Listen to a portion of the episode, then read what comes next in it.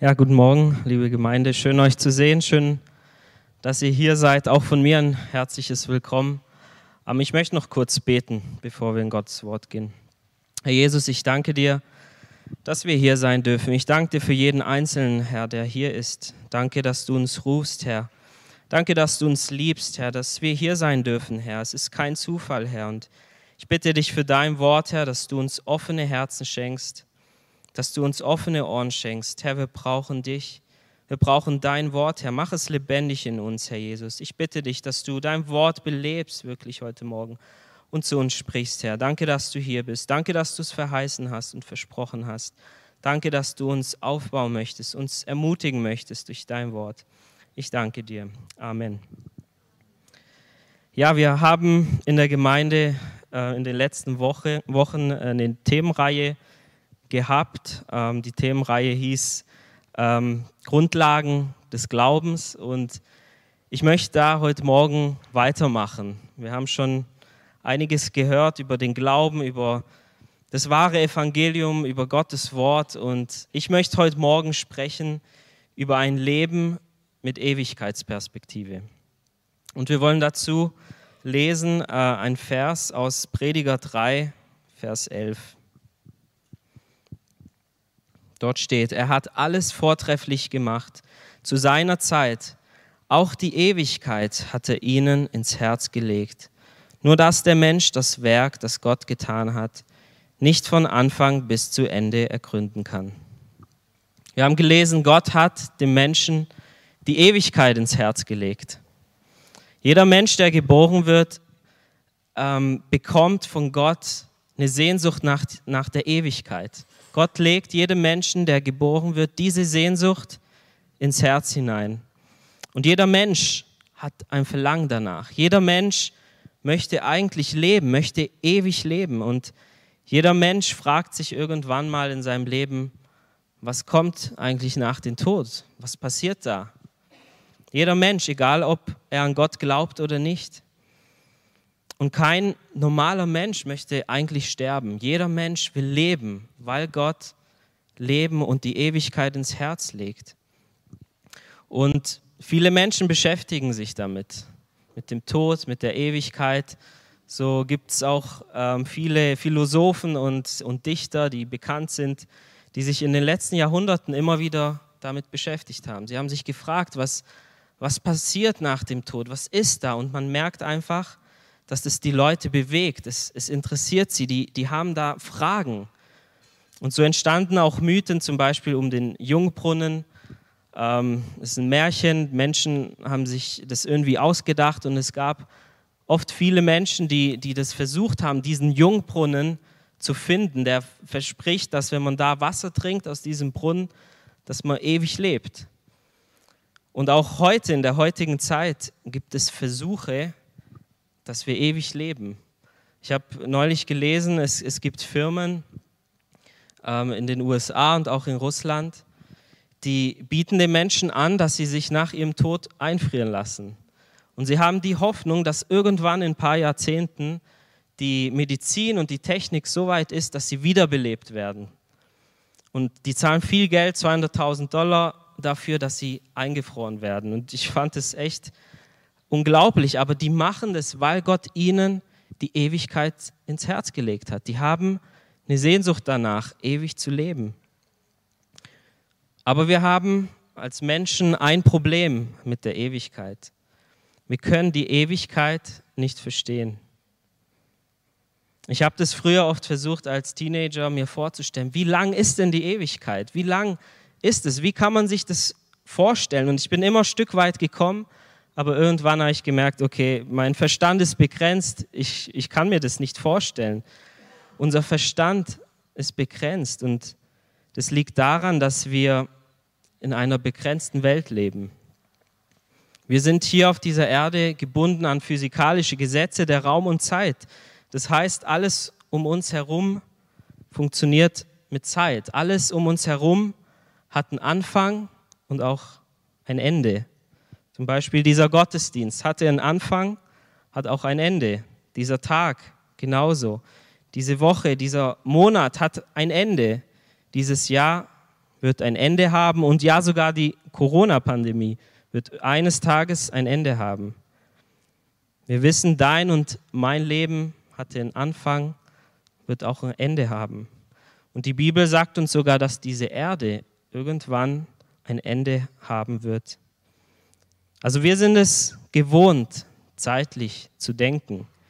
Und deshalb können wir die Ewigkeit einfach nicht verstehen. Unser Verstand ist begrenzt. Oder zum Beispiel, wie, wie verstehen wir, dass Gott kein Anfang hatte und kein Ende haben wird? Wenn wir das versuchen, uns vorzustellen, wir, wir können das gar nicht. Ich habe es immer wieder probiert. Wie kann das sein? Gott war schon immer da, aber es muss doch ein Ende, einen Anfang geben. Aber nein, die Bibel sagt, er war schon immer da. Es gibt keinen Anfang. Es gibt keinen Schöpfer bei Gott. Niemand hat ihn erschaffen. Und das können wir nicht begreifen. Das können wir einfach nicht verstehen mit unserem Verstand. Und interessant ist, dass Gott uns trotzdem die Ewigkeit ins Herz legt. Und wir können mit unserem Verstand die Ewigkeit nicht begreifen, aber wir können mit unserem Herzen die Ewigkeit ergreifen. Und das durch den Glauben. Die Ewigkeit können wir nur durch den Glauben verstehen, nicht mit unserem Verstand. Und die Bibel lehrt uns, dass unser Leben hier auf dieser Erde darüber entscheiden wird, wie unsere Ewigkeit aussehen wird. Heute in tausend Jahren wird jeder von uns hier in der Ewigkeit sein.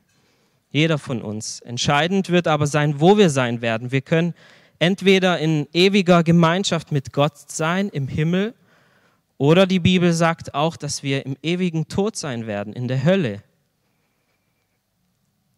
Wir können die Ewigkeit nicht verstehen. Aber was wir verstehen können, ist, dass unsere Zeit begrenzt ist. Auch unser Leben wird eines Tages ein Ende haben und wir wissen es, wir alle müssen irgendwann sterben. Das ist eine Tatsache. Wir waren schon mal alle auf, auf einer Beerdigung, aber der Tag wird irgendwann kommen, wo sich unsere Lieben versammeln werden, um uns zu beerdigen. Und es ist Fakt, es ist Tatsache, das wissen wir alle. Und es ist ein bisschen düster, aber es ist so. Und die Bibel sagt uns in Psalm 90, Psalm 90 ab Vers 10, unser Leben währt 70 Jahre und wenn es hochkommt, so sind es 80 Jahre. Und worauf man stolz ist, das war Mühsal und Nichtigkeit. Denn schnell enteilt es und wir fliegen dahin. Wer erkennt aber die Stärke deines Zorns, deinen Grimm, so wie es der Furcht vor dir entspricht? Lehre uns unsere Tage richtig zählen, damit wir ein weises Herz erlangen. Auch wenn wir die Ewigkeit vielleicht nicht verstehen können, wir verstehen oder wir können begreifen, dass unsere Zeit begrenzt ist, so wie wir hier gelesen haben. Und es das heißt, wir sollen klug werden, wir sollen weise werden, der Luther übersetzt es zum Beispiel so, lehre uns bedenken, dass wir sterben müssen, auf dass wir klug werden. Deswegen lasst uns klug werden, lasst uns weise werden heute Morgen, dass wir erkennen, wie kurz dieses Leben ist und erkennen, wie wichtig dieses Leben für die Ewigkeit ist. Lasst uns klug werden und erkennen, dass, dass wir ein Leben leben, das, so dass es Gott gefällt. Wenn dir heute Morgen jemand sagen würde, die nächsten 24 Stunden entscheiden darüber, wie die nächsten 1000 Jahre aussehen werden. Wie würdest du dann leben? Würdest du nicht viel bewusster leben? Und wenn dir Gott sagt, die nächsten 24 Stunden, die entscheiden darüber, ob du bei mir sein wirst, wie würden wir dann leben? Würden wir nicht bewusst leben und so leben, dass es Gott gefällt? Das Leben hier entscheidet darüber, wie wir die Ewigkeit verbringen werden. Deswegen lasst uns auch so leben, lasst uns bewusst leben und, und die Ewigkeit im Blick haben und nicht nur diese Erde hier um uns im Blick haben. Lasst uns wirklich jeden Tag darauf schauen, wo wir hingehen, was unser Ziel ist, mit allem, was wir tun. Petrus sagt in 1. Petrus 1 ab Vers 8, Ihn liebt ihr, obgleich ihr ihn nicht gesehen habt. An ihn glaubt ihr, obgleich ihr ihn jetzt nicht seht und über ihn werdet ihr euch jubelnd freuen mit unaussprechlicher und herrlicher Freude, wenn ihr das Endziel eures Glaubens davontragt, die Errettung der Seelen. Was ist unser Endziel? Hier steht die Errettung der Seelen. Für uns als Gläubige ist das unser Endziel, dass wir eines Tages bei ihm sein werden, im Himmel. Das ist unser Ziel und das sollte wirklich jeden Tag unser Ziel sein. Nicht, dass wir hier uns nur ein gutes Leben aufbauen und dass wir alles haben, sondern dass wir in den Himmel kommen, dass wir bei Gott sein äh, können. Und wenn das wirklich unser Ziel ist, dann wird auch unser Leben dementsprechend aussehen. Wenn das unser Ziel wirklich ist, dann leben wir jeden Tag mit dem Blick auf den Himmel. Aber was bedeutet es, so zu leben, den Blick auf den Himmel zu haben? Es bedeutet zu erkennen, dass wir hier auf dieser Erde nur Durchreisende sind. Die Bibel sagt uns, dass wir hier nicht unser Zuhause haben, hier auf dieser Erde. Die Heimat, unser Zuhause ist nicht hier auf dieser Erde, sondern im Himmel.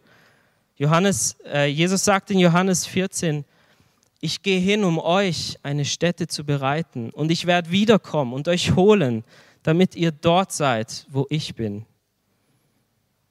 Und auch in 2. Korinther 5, Vers 1 passend dazu steht, denn wir wissen, wenn unsere irdische Zeltwohnung abgebrochen wird, haben wir im Himmel einen Bau von Gott, ein Haus nicht mit Händen gemacht, das ewig ist.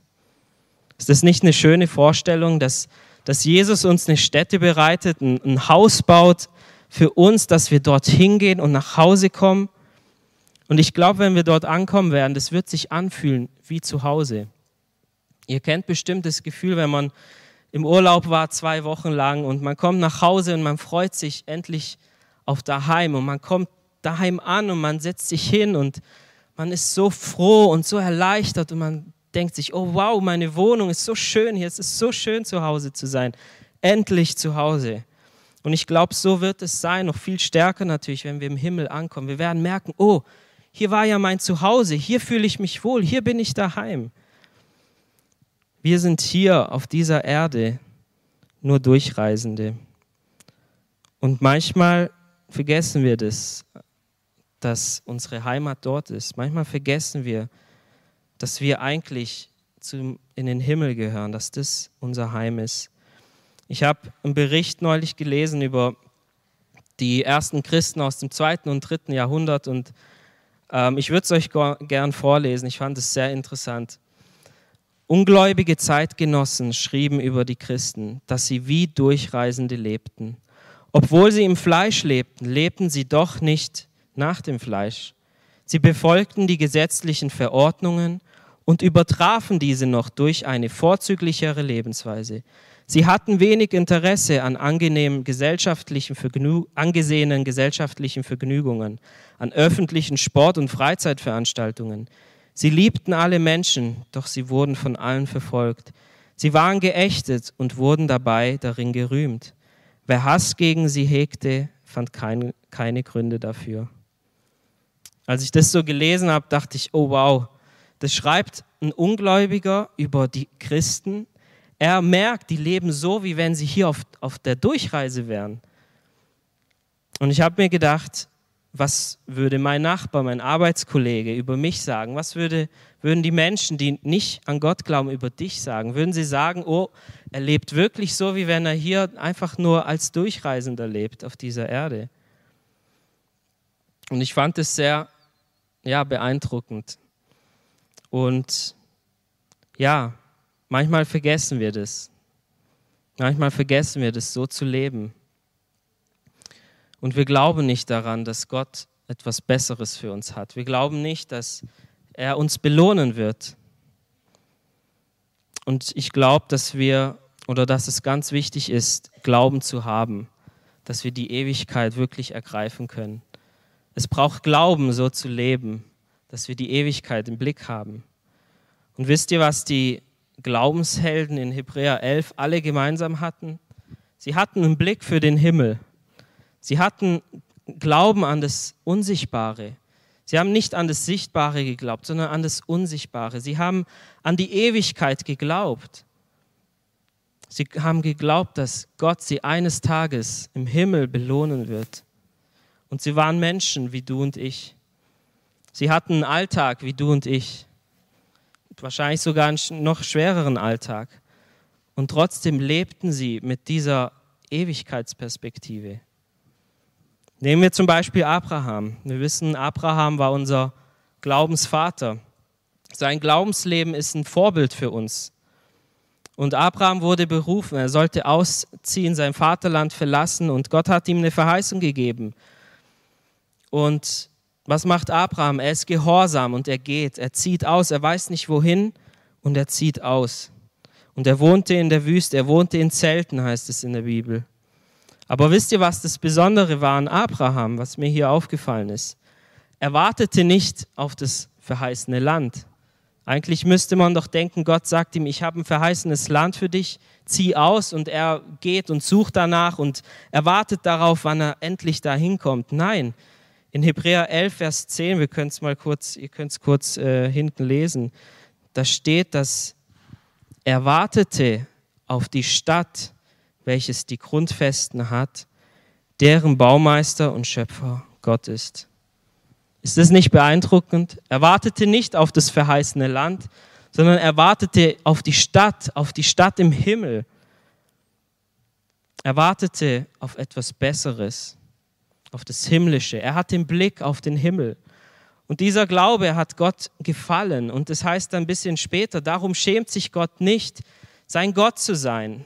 Und denn er hat ihm eine Stadt oder ihnen, den Glaubenshelden, eine Stadt bereitet.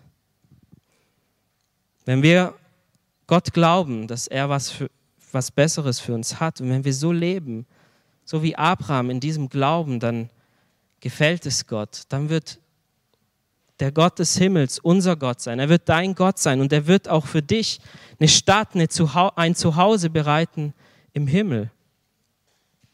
Oder wenn wir uns Mose anschauen.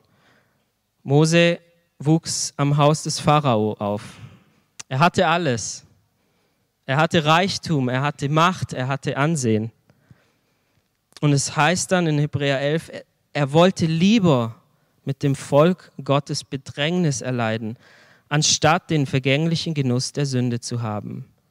Warum hat er das gemacht? Warum wollte er lieber Bedrängnis? Warum ist er all dem entflohen, alles, all die Sünde, der Genuss, der vergängliche Genuss? Warum hat er dem abgesagt? Und es heißt dann über ihn, denn er sah auf die Belohnung. Auch er sah auf die Ewigkeit. Und ihm war das so wichtig, dass er hier sogar auf dieser Erde Bedrängnis erleidet hat. Und wahrscheinlich dachte der Pharao, wie kann der Mose so dumm sein? Wie kann er all das verlassen? Der hat hier doch alles. Wie kann er jetzt da gehen mit, den, mit dem Volk äh, Gottes? Wie, wie kann er in die Wüste gehen, dort in Zelten leben? Er hat hier den ganzen Luxus und jetzt geht er in die Wüste und ist auf der Flucht, ist ein Flüchtling. Wie kann der Mose nur so dumm sein? Und bestimmt haben das die Leute um Mose herum gedacht. Aber seit dieser Zeit, als die Geschichte passiert ist, sind jetzt mehrere tausend Jahre schon vergangen. Mose ist im Himmel, der Pharao wahrscheinlich in der Hölle. Was denkt ihr, wer der Dümmere war, wenn man sich das so betrachtet? Was denkt ihr, wer sich jetzt wirklich freut? Ganz klar Mose. Und Mose schaute auf die Belohnung. Die Glaubenshelden lebten wirklich mit Blick auf die Ewigkeit. Ihr könnt es gern mal daheim durchlesen, Hebräer 11, da gibt es noch viel mehr dazu, dass unsere Belohnung im Himmel sein wird, dass dass Gott was Besseres für uns im Himmel hat. Und dieser Blick ist wichtig. Mit diesem Blick leben wir hier auf dieser Erde im Glauben. Und vielleicht fragst du dich, wie dein Leben denn aussieht, wenn du Wirklichkeit, wirklich die Ewigkeit im Blick hast. Wie sieht unser Leben aus? Wie leben wir, wenn wir die Ewigkeit im Blick haben? Die Bibel zeigt uns, dass das eine Frage der Prioritäten ist. An deinen Prioritäten erkennst du oder erkennen andere Menschen, ob du wirklich für die Ewigkeit lebst, für den Himmel lebst oder nicht. Und Jesus erzählt ein Gleichnis dazu, das können wir kurz lesen in Lukas 12. ab Vers 13. Lukas 12 ab Vers 13. Das Gleichnis vom reichen Narren. Es sprach aber einer aus der Volksmenge zu ihm, Meister, sage meinem Bruder, dass er das Erbe mit mir teilen soll. Er aber sprach zu ihm, Mensch, wer hat mich zum Richter oder Erbteile über euch gesetzt? Er sagte aber zu ihnen, habt Acht und hütet euch vor der Habsucht. Denn niemandes Leben hängt von dem Überfluss ab, den er an Gütern hat. Und er sagte ihnen ein Gleichnis und sprach, das Feld eines reichen Mannes hatte viel Frucht getragen. Und er überlegte bei sich selbst und sprach, was soll ich tun, dass ich keinen Platz habe, wo ich meine Früchte aufspeichern kann? Und er sprach, das will ich tun. Ich will meine Scheune abbrechen und, und größere bauen und will darin alles, was mir gewachsen ist, und meine Güter aufspeichern. Und will zu meiner Seele sagen, Seele, du hast einen großen Vorrat auf viele Jahre. Habe nun Ruhe, iss, trink und sei guten Mutes. Aber Gott sprach zu ihm, Du Narr, in dieser Nacht wird man deine Seele von dir fordern. Und wem wird gehören, was du bereitet hast? So geht es dem, der für sich selbst Schätze sammelt und nicht reich ist für Gott. Wir sehen hier einen reichen Mann. Dieser reiche Mann war sehr fleißig. Er hat hart gearbeitet. Und heute wird man vielleicht sagen, war ein richtig guter Schwabe. Er hat gespart, sein ganzes Leben lang gearbeitet. Und vielleicht jetzt so kurz vor der Rente, hier steht zwar nicht, wie alt er war, aber kann durchaus sein, denkt er sich, okay, jetzt kann ich mich ausruhen. Ich habe alles richtig gemacht. Habe geschuftet mein ganzes Leben lang. Und jetzt genieße ich mein Leben. Jetzt genieße ich mein Reichtum. Jetzt genieße ich das, wofür ich so hart gearbeitet habe, mein, mein ganzes Leben lang. Aber es kommt anders. Und Gott sagt zu ihm, du nah, heute Nacht wird man deine Seele fordern. Das heißt, heute Nacht wirst du sterben. Und wem wird das alles gehören, was du erarbeitet hast? Wem wird der ganze Reichtum gehören? Und es heißt hier, es ist alles umsonst gewesen. Und Jesus verurteilt hier nicht, dass er hart gearbeitet hat. Jesus verurteilt nicht, dass er reich war, auch nicht, dass er gespart hat, sondern dass er alles für sich gemacht hat. Dieser Mann hatte keine Ewigkeitsperspektive. Er hatte den Himmel nicht im Blick. Er hatte nur diese Welt im Blick. Er hat nur für sich gearbeitet und nicht für Gott, sagt hier Jesus. Er hatte ganz klar falsche Prioritäten in seinem Leben. Und ich glaube, so geht es uns doch auch oft, oder? Wir vergessen so oft, was unser Ziel ist. Wir verlieren den Himmel so oft aus den Augen. Man kommt in so einen Alltagstrott hinein. Das geht uns doch allen schon so. Das ging uns schon allen so. Wir zum Beispiel haben als Familie das Glück, ein Haus zu bauen gerade und wir sind ganz am Anfang und wir freuen uns sehr darauf und wir dürfen uns auch freuen über die Dinge, die Gott uns schenkt. Aber wir müssen uns immer wieder sagen, Judith, Roland, wir, das ist nicht unser Ziel, das ist nicht das Höchste. Wir leben nicht dafür, wir leben nicht für ein Haus hier auf dieser Erde. Das darf nicht das Höchste sein. Wir haben ein Haus im Himmel. Gott bereitet uns eine Stätte. Da ist unser Zuhause, nicht auf dieser Erde. Deswegen lass uns glauben, lass uns für Gott leben und nicht für irgendwas hier auf dieser Erde. Und in Vers 21 sagt dann Jesus, so geht es dem, der für sich selbst Schätze sammelt und nicht reich ist für Gott. Wir können für uns hier auf dieser Erde Schätze sammeln oder wir können Himmel uns sammeln und Jesus spricht immer wieder davon, dass es wichtig ist, sich Schätze im Himmel zu sammeln. Oder wie es hier auch steht, dass wir reich sind für Gott. Und die Frage ist, wie sammeln wir uns denn Schätze im Himmel? Wie sind wir reich für Gott? Und ich habe hier drei kurze Punkte. Erstens, wir sollen reich sein an guten Werken, heißt es in der Bibel. Wie ist unser Umgang mit unseren Mitmenschen? Wie gehen wir mit unserem Ehepartner um? Mit unseren Kindern? Wie gehen wir mit denen um, die uns sogar Böses tun, die schlecht von uns reden, die uns verletzen? Wie gehen wir mit den Menschen um? Wir sollen reich sein an guten Werken. Wir sollen gut umgehen mit den Menschen um uns herum. Oder zweitens, wir sammeln uns Schätze im Himmel, indem wir Geld investieren ins Reich Gottes. Und wir können diesen Bereich nicht ausklammern. Jesus spricht sehr oft, sehr offen über das Geld. Und er macht klar, dass wir uns Schätze sammeln, wenn wir Geld investieren ins Reich Gottes. Zum Beispiel durch den Zehnten oder indem wir Armen helfen und Bedürftigen helfen durch den Überfluss, den wir ja oft haben.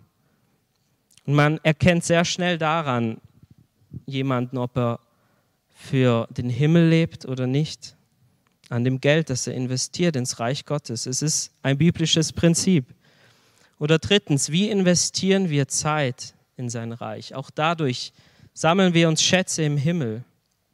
Verbringen wir Zeit mit Gott? Verbringen wir Zeit mit unserer Familie, indem wir das Reich Gottes in, in unserer Familie bauen? Dienen wir Gott mit unserer Zeit? Zeit ist oft so wichtig für uns. Es ist oft wertvoller wie Geld in unserer heutigen Zeit. Investier deine Zeit, indem du vielleicht Menschen hilfst oder Gott irgendwie dienst und du sammelst dir Schätze im Himmel. Und so investierst du und ich in die Ewigkeit. Es ist so wichtig, dass wir ein Leben leben mit dieser Ewigkeitsperspektive. Wenn wir diesen Blick haben für den Himmel, dann leben wir wirklich im Glauben, dann leben wir hier auf dieser Erde im Glauben. Wir leben so im Glauben, wie es Gott dann auch gefällt. Es bewirkt in uns, dass wir ein Leben mit Sinn haben. Wir leben nicht nur so vor uns hin, sondern wir leben wirklich mit einem Sinn und mit einem Zweck. Und wenn du diesen Blick hast auf den Himmel, bewahrt es dich auch davor, an Gott vorbeizuleben. Der Himmel ist das Endziel unseres Glaubens, habe ich gesagt. Und Gott will so sehr, dass du und ich da hinkommen. Und deshalb kam auch Jesus, Johannes 3, Vers 16, da steht es, so sehr hat Gott die Welt geliebt, dass er seinen eingeborenen Sohn gab, damit alle, die an ihn glauben, nicht verloren gehen, sondern was haben, was bekommen? Das ewige Leben. Deshalb kam Jesus. Und unser Vater im Himmel ist ein Belohner. Er will, dass wir eines Tages bei ihm sind. Er hat ein ewiges Erbe für uns, heißt es in der Bibel. Und das ist der Himmel. Und egal, was auch in der Welt passiert, ich will uns ermutigen, ihr könnt auch schon mal aufstehen. Egal, was in der Welt passiert, was um uns herum geschieht, lasst uns nicht diesen Blick verlieren auf den Himmel. Manchmal machen wir uns vielleicht Sorgen und wir denken darüber, oh, was wird kommen? Wie wird mein Leben hier auf dieser Erde aussehen? Aber ich sage euch, das ist nicht so wichtig. Wichtig ist, dass unsere Heimat im Himmel ist und dass wir uns darauf vorbereiten. Was kein Auge gesehen hat und was kein Ohr gehört hat, steht in der Bibel, hat Gott für die bereitet, die ihn lieben. Lasst uns so leben, lasst uns auf diese Belohnung hoffen. Wir haben so eine Hoffnung, wir müssen uns nicht fürchten, egal was passiert. Wir haben wirklich eine Hoffnung, dass wir eines Tages bei ihm sein werden. Wir haben die Hoffnung, dass selbst wenn es auf dieser Welt schlimmer wird, wir gehören zu ihm und unser Zuhause ist dort und nicht hier. Das kann uns niemand nehmen. Und ich möchte dich fragen, hast du das ewige Leben? Kennst du Jesus? Weißt du, dass wenn du eines Tages von dieser Welt gehen musst, dass du ewiges Leben hast? Bist du dir sicher, dass du nicht verloren gehst, sondern dass du gerettet bist, in den Himmel kommst. Ich möchte dich dazu einladen. Es ist nicht so schwer. Es ist, der Himmel ist nur ein Gebet weit entfernt. Menschen geben oft auf der ganzen Welt, überall geben sie Geld aus, damit sie ein bisschen jünger sein können, dass sie sich Cremes kaufen oder was auch immer, dass sie ihr Leben ein bisschen verlängern. Aber das ist umsonst. Jesus gibt es umsonst. Wenn wir unsere Schuld bekennen und zu ihm einfach beten, Herr Jesus, hier bin ich, nimm mich, ich will dir nachfolgen, bitte vergib mir, dann nimmt er uns an und er schenkt uns das ewige Leben. Es ist ein einfaches Gebet. Wenn du hier bist und du bist dir nicht sicher oder wenn du zuschaust per Livestream und du bist nicht sicher, ob du das ewige Leben hast, dann bete ein einfaches Gebet zu Jesus. Und wenn du Hilfe dabei brauchst, ihr könnt zu Hansi kommen und einfach um Hilfe beten. Lasst uns gemeinsam beten. Herr Jesus, wir danken dir für dein Wort. Danke, Herr, dass du ein ewiges Zuhause für uns hast, Herr. Danke, dass du uns bei dir haben möchtest. Danke, Herr, dass du, Herr, für uns was bereithältst, was so schön ist, was, Herr, so unglaublich sein wird, Herr Jesus. Danke, dass wir uns darauf freuen dürfen, Herr. Egal, was auch geschieht, egal, Herr, welche Not auch auf uns kommt, Herr Jesus. Wir wissen, Herr, dass wir etwas haben bei dir, Herr, dass etwas auf uns wartet, eine Belohnung, die Ewigkeit, Herr. Und ich bitte dich, Herr, für mich, für uns, Herr, für meine Geschwister, dass wir bereit sind, Herr, wenn du kommst, Herr, dass wir bereit sind, Herr, wenn wir sterben, dass wir dir in die Augen schauen können, Herr, und du zu uns sagen kannst, komm herein, mein treuer Diener, komm, komm in meines Vaters Haus, Herr Jesus. Ich bitte dich, hilf uns dabei, Herr, hilf uns, dass wir bereit sind. Herr, wir wollen bei dir sein eines Tages, Herr. Lass uns dich ernst nehmen im Leben, Herr. Und ich danke dir, dass du uns liebst. Danke, dass du uns hilfst dabei, Herr. Danke, Herr, dass du, Herr, uns nicht verurteilst, auch wenn wir manchmal den Blick verlieren, Herr. Danke, dass du uns immer wieder zu dir hinziehst, dass du uns trägst, dass du uns erhältst, Herr, dass du unseren Glauben erhältst, Herr Jesus. Herr, ich bitte dich, hilf uns, dass wir nicht den Glauben aufhören auf das, was noch kommt, Herr, auf die Ewigkeit. Und ich danke dir, dass du uns so liebst. Danke, Herr, dass du ein Erbe für uns hast. Danke, dass wir deine Kinder sein dürfen. Herr Jesus, danke für dein Wort. Ehre sei dir, Herr. Amen.